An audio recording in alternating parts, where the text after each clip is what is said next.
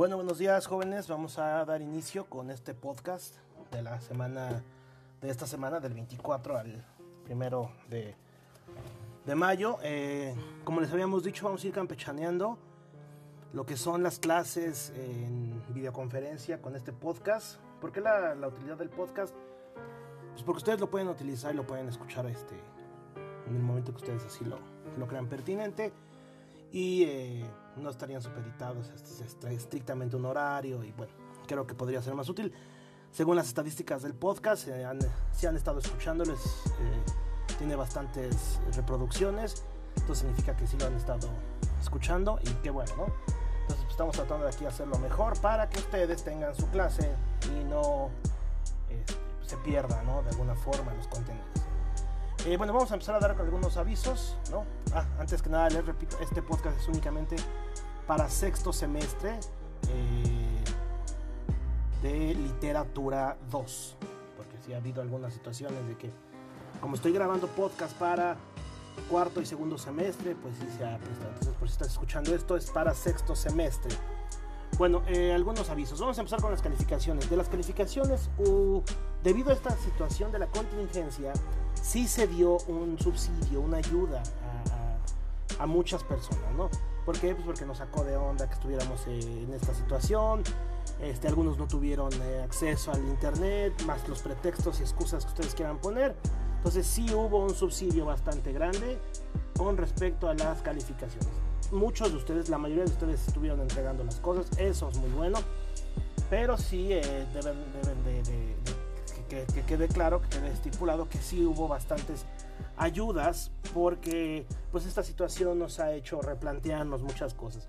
Entonces, eh, atendiendo las necesidades de que algunas personas la tienen compleja, complicada debido al, pues, a la tecnología que implica, ¿no? Eh, las computadoras, el número de, de, de, miembros que hay en la familia y todo eso, pues sí hubo cierta este, flexibilidad con respecto a las calificaciones que este, pues hubo para, para todos, ¿no? Pero sí este, hay que hacer la, nota aclaratoria que para este tercer periodo sí, sí va a ser el nivel de exigencia un poco más grande con respecto a las entregas de los trabajos. Entonces, eh, jóvenes y señoritas, si hay algún problema con respecto a que ustedes no, no pueden recibir estos podcasts o no tienen problemas para conectarse a las clases online, si es, si es eh, importantísimo que se comuniquen conmigo en los tiempos y fechas estipulados antes de las evaluaciones para que podamos hacer algo nosotros. Porque yo no los voy a estar persiguiendo, ¿sí? O sea, yo no voy a estar diciendo, oye, fulanito, te falta que me entregues la tarea de esto. Oye, menganita, me falta que me entregues. No, ya debemos de, eh, empezar a responsabilizarnos porque esta podría ser una nueva forma de, de educación que puede permanecer por mucho tiempo y no la podemos eh, desacreditar o, dar como perdida o como basura, ¿no? Entonces sí tenemos que enfocarnos, sí les vuelvo a repetir, un esfuerzo muy grande por parte de las instituciones, por parte de la escuela, para que estemos aquí eh, con ustedes apoyándolos en estos momentos difíciles, pero también necesitamos que ustedes pongan de su parte para que esto salga adelante. Entonces sí es importante, chavos, que ya la flexibilidad que se vio en el segundo periodo, ya no la vamos a ver en el tercer periodo, y es importantísimo, por favor, que estén bien atentos de lo que entregan.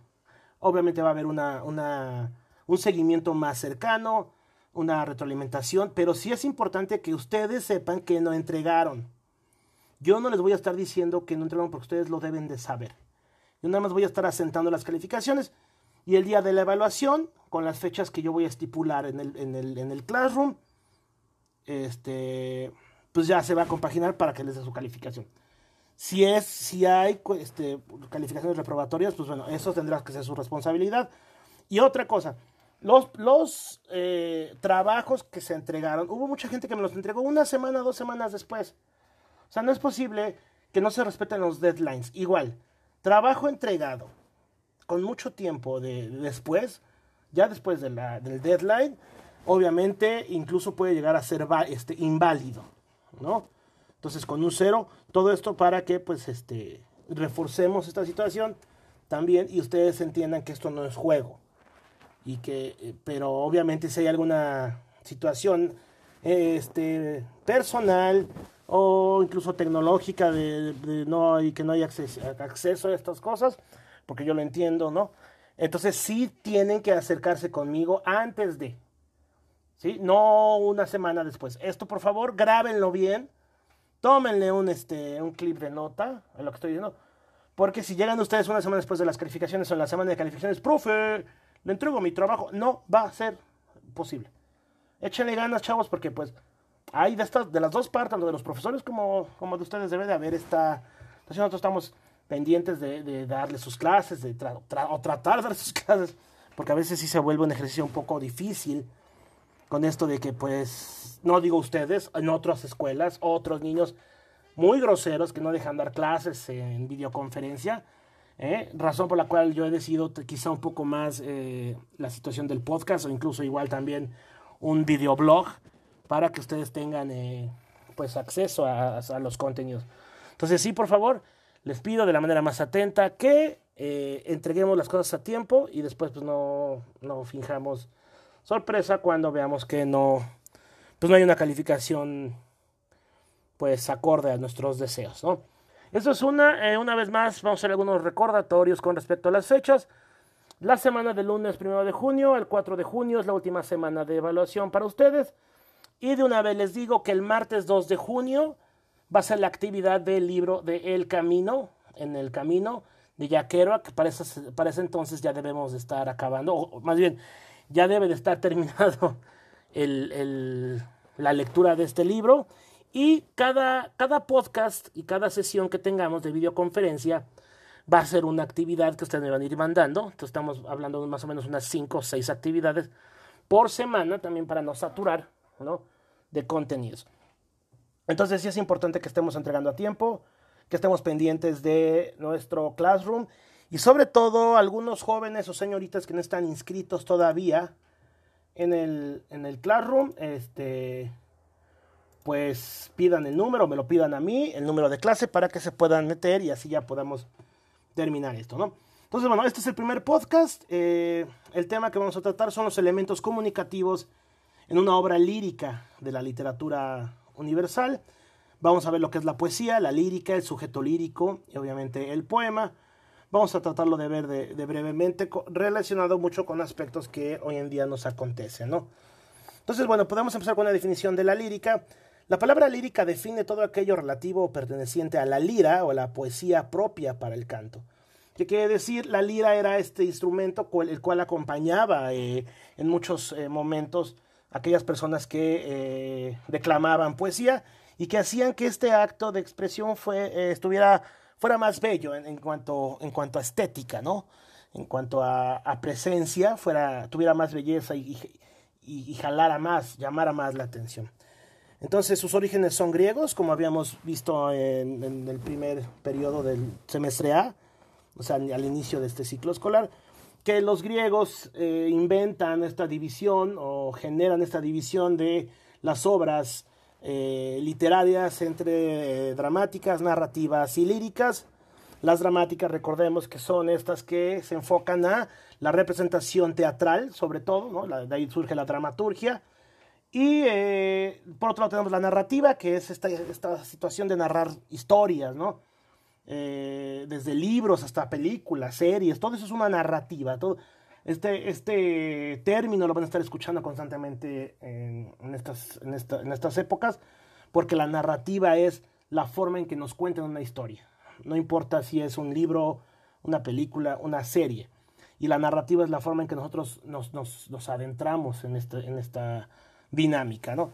Entonces son los griegos los que lo proponen, y se trataba de aquella poesía que no estaba destinada a ser leída, sino a ser recitada ante un público por un individuo por un coro acompañado de algún instrumento de música, principalmente de la lira. Entonces, la, la, lírica, la poesía en ese entonces, eh, no era esta eh, situación escrita para leer, sino la lírica en su forma más pura, en su origen, se trata sobre todo de declamación, ¿no? ¿Qué quiere decir esto? presentación de la poesía, así como nosotros hemos, tenemos esta actividad muy padre en el, en, el IMEX, ya que ya va muriendo, por cierto, ¿no? Este, este arte de, de, la declamación y de la oratoria. en específico de la declamación, creo que somos de las, de las pocas escuelas, si no la única, pero sí yo creo de las pocas escuelas donde todavía se cultiva el arte de la declamación. es muy importante esto porque es una, esta expresión de sentimientos, este, esta bomba, ¿no? De, de, de, expresar lo que uno siente mediante la poesía. Y bueno, ustedes han hecho grandes trabajos con esta situación desde pequeños, ¿no? en incentivar y cultivar este amor a la poesía y al arte y a la declamación, que es de lo que estamos hablando hoy en día en, la, en, la, en lo que es la lírica. ¿no? Eh, este concepto se, se, utiliza actualmente para definir eh, los tres grandes géneros poéticos que comprenden las composiciones de carácter subjetivo y en general todas las obras en verso que no son épicas o dramáticas, ¿Qué quiere decir? La, poesía tiene esta, esta característica de subjetividad. ¿Qué, es la subjetividad? Que está pegada más al sentimiento. No está pegada tanto a la, veracidad, a la realidad, ¿no? No es literal, ¿no? Sino se utiliza, utiliza muchas figuras como la, metáfora, ¿no? Y esta, esta analogía o estas, tratar de hacer estas similitudes entre la naturaleza, las actitudes o defectos o, o eh, habilidades humanas mediante, no sé, la, típica es el, azul, ¿no? El, eh, tus ojos tienen el azul del mar, cosas así que podíamos ver en la, en la poesía, estas, estas metáforas, estas eh, licencias. la poesía lírica tiene una condición técnica bastante importante, porque también se apega a ciertos lineamientos como es la polimetría, la musicalidad, su temática principal son los sentimientos personales eh, de quien la expone, del poeta, las ideas, sus afecciones, su intimidad. Y una de las necesidades que la poesía satisface es que expresamos lo que sentimos. ¿sí? Entonces, por eso es la finalidad de la poesía lírica que, ha permanecido durante todo, todo este tiempo. Entonces, bueno, eso es, digamos que eh, la lírica ¿Cómo, vemos la lírica hoy en día? Bueno, pues la lírica está presente sobre todo en la música, ¿no? Ya la, poesía en sí, pues bueno, desde su, desde su, desde que se cultiva, tenemos a grandes poetas, ¿no? Como este Octavio Paz, que es uno de estos poetas eh, que, la subjetividad la, elevan al max, la, a la máxima potencia, ¿no? Tenemos este, esta, este libro de 20 poemas de amor y una canción desesperada, ¿no? En donde vemos grandes, grandes poesías, en donde obviamente el amor es uno de los, de los, de, los limitantes que tenemos ahí, de lo que se ofrece, de lo que se carece. Entonces la poesía siempre ha tratado de reflejar estas situaciones de anhelo, ¿no? Sobre todo la poesía ha quedado como que eh, enclaustrada en esta situación de expresar el sentimiento de, del ser amado que se fue, de la melancolía, de, de, los tiempos pasados que no volverán. ¿no? Entonces, la poesía no la podemos eh, deslindar de ninguna forma de la melancolía o de la tristeza o de, o de, lo, aquello que ya no tenemos. ¿no? Entonces, eh, y bueno, tanto ha evolucionado la poesía, ¿no? Que llegamos a un momento si, hablamos de poesía y actualidad, pues bueno, el género musical más, más popular hoy en día, que bueno, aquí ya depende de cada quien decir si le gusta o no le gusta, porque en gustos, pues ya saben que todo puede variar, ¿no? Pero la poesía, eh, aunque no lo quieran creer, en este género que estamos hablando, del reggaetón. Bueno, hoy en día el reggaetón ha tenido, bueno, no tiene hoy en día, ya tendrá más de 10 años que el reggaetón se ha, se ha impuesto o se ha puesto más bien de moda como este género musical, bailable, ¿no? Eh, muy limitado en cuanto a su estructura rítmica, porque podemos, ¿cuántos tipos de ritmos podemos eh, detectar en una canción de reggaetón? Por cierto, muy, muy pocos, ¿no? Es el mismo, el mismo beat, para que sea reggaetón necesita cierto beat, o sea, no hay una, digámosle que no hay una variedad tan grande, ¿no? Pero lo que aquí nos acontece es la poesía, ¿qué, qué es lo que dice, ¿no? Que no necesariamente tiene que gustarnos algo para que sea poesía. Entonces, las letras del reggaetón, estimados jóvenes y señoritas, aunque no lo quieran creer, es poesía. Estemos de acuerdo, no estemos de acuerdo. Yo, en lo personal, no soy un ferviente admirador del reggaetón, pero pues también entiendo su, su eh, postura, ¿no? Su, su, mensaje, que a lo mejor sí tiene, no es la mejor, tiene muchos contenidos inapropiados. Eh, una vez más se toca el tema de la, la figura de la mujer, una vez es este, limitada a, ser quizá un objeto sexual, ¿no? Eh, otra vez se exaltan los, los valores de, de las posesiones, del dinero, de, de, los, de los lujos, los yates.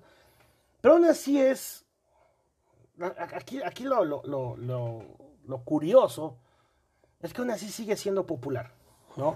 Las, las señoritas la siguen cantando en, los, en estos antros o discotecas, como les quieran llamar. Los jóvenes las cantan, sorprendente que yo, cuando, cuando estábamos en clases, yo entraba a algún salón y, de repente todo el salón de niños, ¿no? Empezaba a cantar una canción de reggaetón. O sea, sí es una, es, un, es una, sociológicamente hablando, el reggaetón y como poesía tiene un bagaje impresionante para analizar, ¿sí? No nos quedemos con el me gusta o no me gusta, sino sociológicamente hablando, el reggaetón sí es una forma de, de poesía inapropiada, ¿sí? Con contenidos explícitos, a lo mejor con contenidos inapropiados, claro, ¿sí? No, no lo podemos negar. Pero pues está ahí, ¿no? Entonces esa es la evolución, ¿no? Eh, la, pues, la, discusión o el debate de que si es poesía o no es poesía, bueno, ese yo no, no creo que se deba de, entrar. El, debate yo creo que aquí es el que va en el sentido de si te gusta o no te gusta. ¿no? Entonces, bueno, esa es la, la lírica, obviamente, eh, la trova, ¿no? Es hablando de otro género musical en cuanto a poesía. La trova es, digamos, que este género musical que se que sea apropiado que, que, ha, que ha, secuestrado a la poesía, ¿no? Que es la trova, ¿no? El, llamado canto nuevo, que empieza con, este, con, los, cantores, ah, con los cantores cubanos, ¿no? Eh, el, autor, ahorita que no, no se me viene a la, la cabeza, este, el, el, nombre es, este, bueno, el, diferentes autores, ¿no? Eh, de estoy aquí, camino. No, eh, bueno, entonces, eh, eh, ¿en qué estamos? Que aquí estoy buscando, disculpen. bueno, entonces, la, la, trova, este género musical que únicamente se acompaña de una guitarra, lo que hace es que se, se apropia, secuestra la poesía, y es la única forma en la cual la poesía se podría, este, eh, exponer o, salir a la luz era mediante la, la trova, ¿no? Entonces la trova es este canto, le, llaman el canto nuevo, ¿no? Eh, que, que habla del amor y que incluso muchos, muchos cantantes o cantores, como se, autodenominan estos eh, trovadores, este, han, han, reflejado los, los poemas, ¿no? De Antonio Machado, a lo mejor, de de estos grandes poetas, ¿no? Que, hemos tenido aquí en, Latinoamérica. Entonces, bueno, eh, esto es eh, en cuanto a, la poesía, ¿no? Pero, por ejemplo, gente como Mario Benedetti, Pablo Neruda, Octavio Paz, Rubén Darío, Federico García Lorca, Gustavo Adolfo Becker, incluso el propio Jorge Luis Borges, eh, la trova es lo que se, los toma y hace sus poesías, las, las, populariza, ¿no? Entonces, eh, es el género que, que, ha, digamos, el género oficial, si le podemos decir así, de expresión de poesía. Un género que en estos, en estos últimos años, ¿no? debido a la explosión del reggaetón, no ha tenido, digamos, que la, la popularidad que tuvo en los noventas, a lo mejor, ¿no? Con, con gente como a lo mejor Alejandro Filio, Fernando Delgadillo, este, Facundo Cabral, eh, y todos estos, todas estas personas ¿no? que, se dedicaban a, a, la, a la poesía y que eh, pues únicamente se dedicaban a pues a expresar lo que, lo que ellos querían. Uno, uno, de ellos es Silvio Rodríguez, ¿no? Silvio Rodríguez se le reconoce como el precursor de este canto nuevo por ahí de los 60, e incluso 70. Empieza en su carrera. Silvio Rodríguez es un cubano muy apegado a la, a la revolución, se pelea con Fidel Castro, eh, hace su carrera en, un poco en México, pero a, nivel Latinoamérica es reconocido, porque es, es, el que utiliza esta poesía, este canto, este canto de protesta, lo utiliza para darle esperanza, sobre todo en la América Latina de los 70, ¿no? Creo en América Latina pisoteada por las dictaduras, ¿no? En México estaba el prismo, la dictadura perfecta llamada por Mario Vargas Llosa. En este en Argentina estaba la Junta Militar, en Chile estaba Pinochet, este, en Paraguay también había, en Paraguay y Uruguay había dictaduras, ¿no? Entonces, toda América Latina en esos 70s, 60, 70 por ahí, empieza a sufrir un poco esta, esta situación de gobiernos represivos y la poesía, esta trova que les, les comento, toma un nuevo, un nuevo curso, ¿no? Y, es y por eso la poesía se vuelve este canto de protesta. Entonces, por eso es tan importante la poesía. O sea, la poesía no, no es este género olvidado de, ah, sí, es pues, amor nada más, ¿no? La poesía tiene muchísimas vertientes, muchísimas situaciones. A mí en lo personal, en lo personal no soy un gran fanático de la poesía, pero tampoco descarto su valor y tampoco descarto su importancia en la historia y la formación de los pueblos en general. ¿eh? Eh, grandes poetas que han inspirado a, sus países, a la guerra, ¿no? Uno de ellos es lo que hemos comentado alguna vez, el himno nacional mexicano de Nuno, de Jaime Nuno y Francisco González Bocanegra, que exhortan en esta poesía acompañada de una sinfónica, de una orquesta, exhortan estos cantos de guerra. Entonces, bueno, la poesía no es un género olvidado, contrario, es un género que nos sigue permeando, sigue estando en todos, todos los, sobre todo en las canciones, todo esto se está, se está utilizando. Entonces, bueno, decir que la poesía no es importante hoy en día, sí es decir algo arriesgado y que pues bueno, tendríamos que sustentarlo con más que con buenos deseos o malos deseos, sino con una argumentación que a lo mejor no podría ser tan correcta. No, bueno, el siguiente término que vamos a analizar es el sujeto lírico. Eh, eh, en, la, en la poesía hay un narrador, ¿no?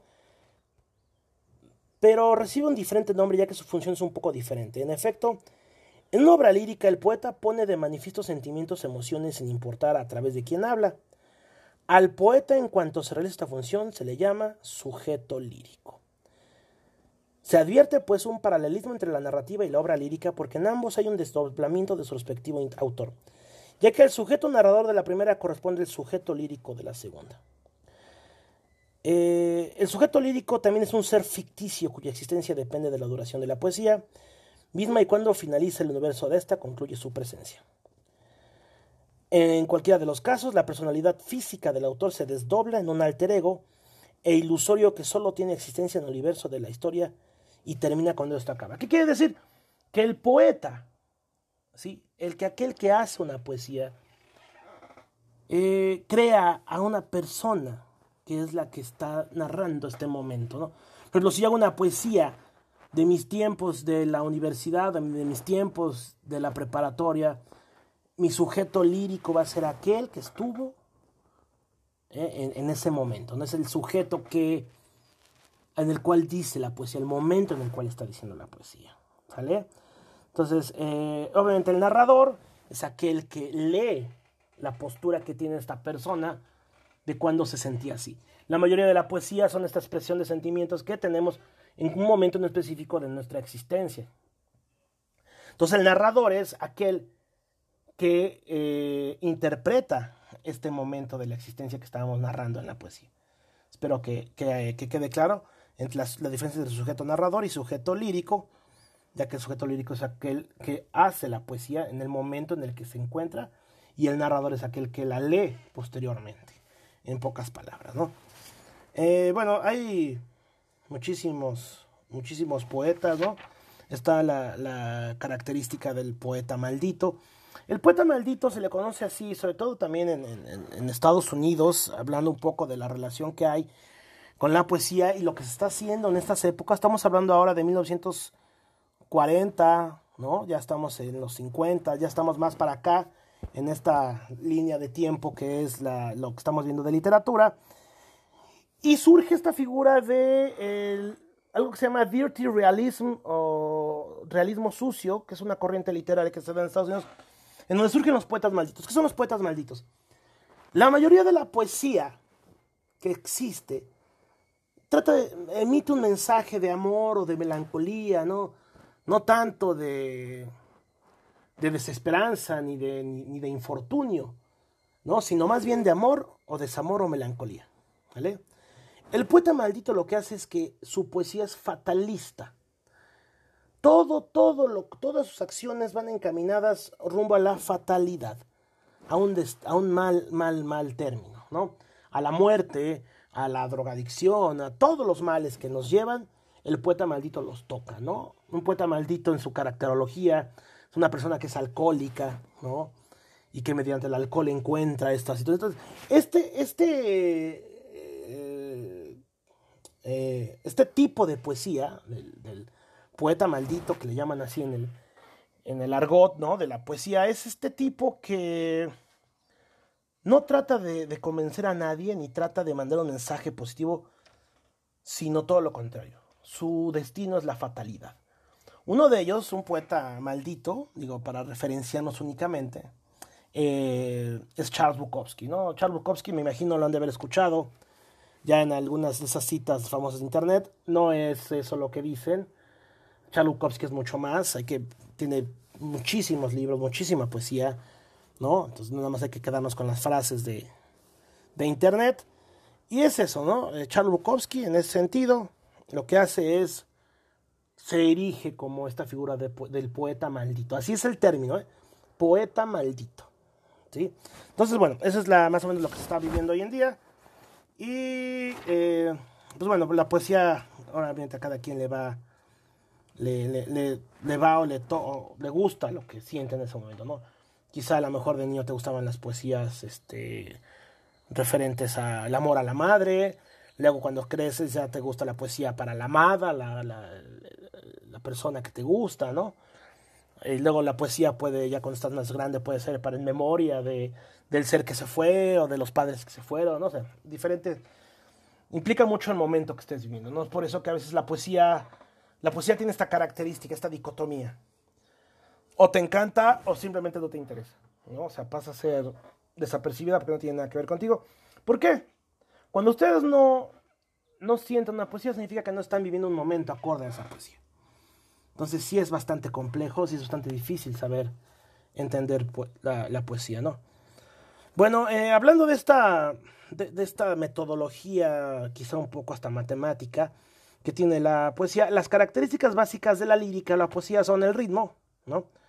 Este se manifiesta debido a la medida y a la cadencia, que decir el ritmo es la forma en que las palabras van, se van diciendo el momento que hay que meterle a lo mejor más melancolía, gritar más, gritar menos, expresar sufrimiento, expresar alegría, bla, bla. En segundo lugar tenemos a los versos, que son las palabras o conjunto de palabras sujetas al ritmo. Los versos a su vez se reúnen en estrofas tomando en cuenta la rima y la medida. Los versos, digamos, ya es como está formada la poesía. Los versos pueden ser este... Eh, pues estas partes que van formando lo que es un párrafo, un párrafo de cuatro, cuatro líneas, este, en, lo que es la poesía. Recuerden que los párrafos deben ser de cuatro líneas únicamente en la poesía. Luego tenemos la rima, ¿no? Que la rima es la igualdad o semejanza de sonidos finales de los versos a partir de la última vocal acentuada. Es esto que rime, ¿no? Por ejemplo, casa con pasa, ¿no? Con respecto a las últimas palabras de, nuestra, eh, de nuestros versos, ¿no? Y la métrica, que la métrica consiste en la medida de los versos lograda por la combinación de sílabas y acentuación. Esta última refiere a la energía especial con la que se subraya un fonema. Un fonema es una emisión de voz. Y bueno, entonces en esta métrica hay algunas métricas ya más complejas que nos, eh, nos indican que debe de ser de 14 sílabas, 12 sílabas, 13 sílabas. Y bueno, la métrica es bastante compleja en su, en su, construcción. Hoy en día la poesía ya no se apega tanto, sí hay, ¿no? eh, sí hay un poco todavía de esta metodología para la realización de, la poesía, pero digamos que la poesía hoy en día ya es más libre, ya es más en prosa, ¿no? En, el, verso ha empezado a morir un poco para dejarle de lado la prosa, que la prosa es escribir todo de corrido. Ya no hacer este párrafo, ni hacer líneas, ni nada, todo de corrido, ¿no? Sin ningún sin ningún orden canónico. Primero tiene que ir esto y luego el otro, como lo limitaría la poesía purista, que es la que cada línea debe de tener 14 sílabas, ¿no? Y el dodecasílabo y bla, bla, bla. Y cosas que nos habían enseñado en la primaria que son bastante técnicas con respecto a la poesía. ¿Sale? Entonces, bueno, este. Con respecto a la, a la poesía, estas son, digamos que las características. Y la lírica es uno de los grandes géneros literarios porque en ella el poeta expresa su propia intimidad para hacer sentir sus vivencias personales. Entonces, bueno, hoy vimos lírica, sujeto lírico y poema. El poema ya es en sí la producción de lo que tú vas a realizar o el escrito o, la declamación que vas a hacer con respecto a ese sentimiento que tienes. La poesía ya es el, el producto final de todo esto que estamos hablando. La poesía ya es, digamos que lo que se vende, lo que se consume, ¿no? Eh, eh, tenemos este gran ejemplo de 20 canciones de amor, 20 poemas de amor y una canción desesperada de Pablo Neruda, ¿no? Este, y que nos va a ir, eh, pues dando 20 canciones de amor, que este, este libro de Pablo Neruda de 20 canciones de amor y, una, 20 poemas de amor y una canción desesperada, eh, lo que hace es que es un eh, nicho importante para el estudio de la poesía. Desde pequeños nos dieron este libro para poderlo leer y es hermoso, porque cada poema no tiene un título en sí, cada poema es un número, ¿no? Y cada poema va develando, descubriendo algunas este, circunstancias que el propio autor tenía. Entonces es un libro muy recomendable, que de alguna forma hemos hecho, este, pues famosos porque pues, nos los piden constantemente.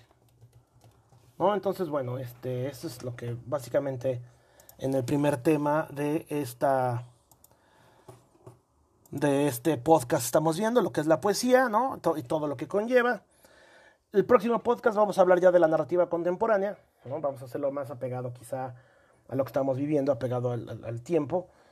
Y eh, pues bueno, de actividad que vamos a hacer.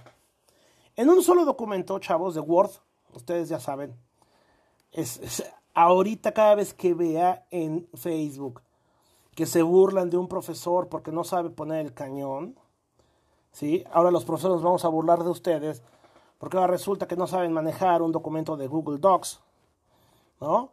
Entonces ya viene la revancha de los profesores. no, no es cierto. Pero sí, chavos, pongan atención, por favor. Sí se puede. Traten de entregar la tarea como se las pido. Y lo que vamos a hacer ahorita es que me van a hacer un poema libre, ¿sí? Sobre su. sobre esta situación de la cuarentena. Este poema debe ser corto. No les voy a poner ningún tipo de, de extensión, un corto, a lo mejor media cuartilla, lo mucho, ya puede ser en prosa, puede ser en verso, puede ser en la forma que ustedes quieran, pero un poema de su, de su, de su autoría, ¿sí? Un poema que ustedes tengan, que, que se hayan, eh, eh, no sé, que tengan estas, este sentimiento, o sea, inspírense para que sea un buen poema y me lo van a mandar por Classroom en la actividad que les voy a poner. Entonces, la tarea se va a dividir, o la actividad de la semana más bien, no vamos a quitar el término tarea, se va a dividir en estas dos, dos este, eh, actividades. Número uno es el, el, organizador gráfico de lo que dije, ¿no? de las definiciones y cómo se van formando la, la, lírica y los poemas. Y luego acabando, su poesía. Puede ser un haiku, y saben lo que es un haiku. Los haikus son estos poemas que inventaron los japoneses, ¿no? Que tienen esta ritma y esta, esta este, métrica y, y, que se dieron mucho, este, fueron, bastante populares, ¿no? En lo que es este, lo que fue el, principio del año, ¿no? Perdón, lo que fue el principio de los 2010 y ahorita. Entonces, el haiku es un poema japonés, ¿no? Y es una composición poética que consta de tres versos, o sea, tres líneas. El primero respeta cinco sílabas, el segundo siete sílabas y el último verso cinco sílabas. Es un tipo de poesía oriundo de Japón y tiene que adecuarse exactamente a esta, a esta, este, a esta estructura, ¿no? Son tres líneas, tres versos. Primero es de cinco sílabas. El segundo tiene que ser siete sílabas. Obviamente debemos de saber dividir por sílabas. Y el último verso, cinco sílabas. ¿Qué quiere decir entonces? 5, 7, 5. Es el número de un haiku.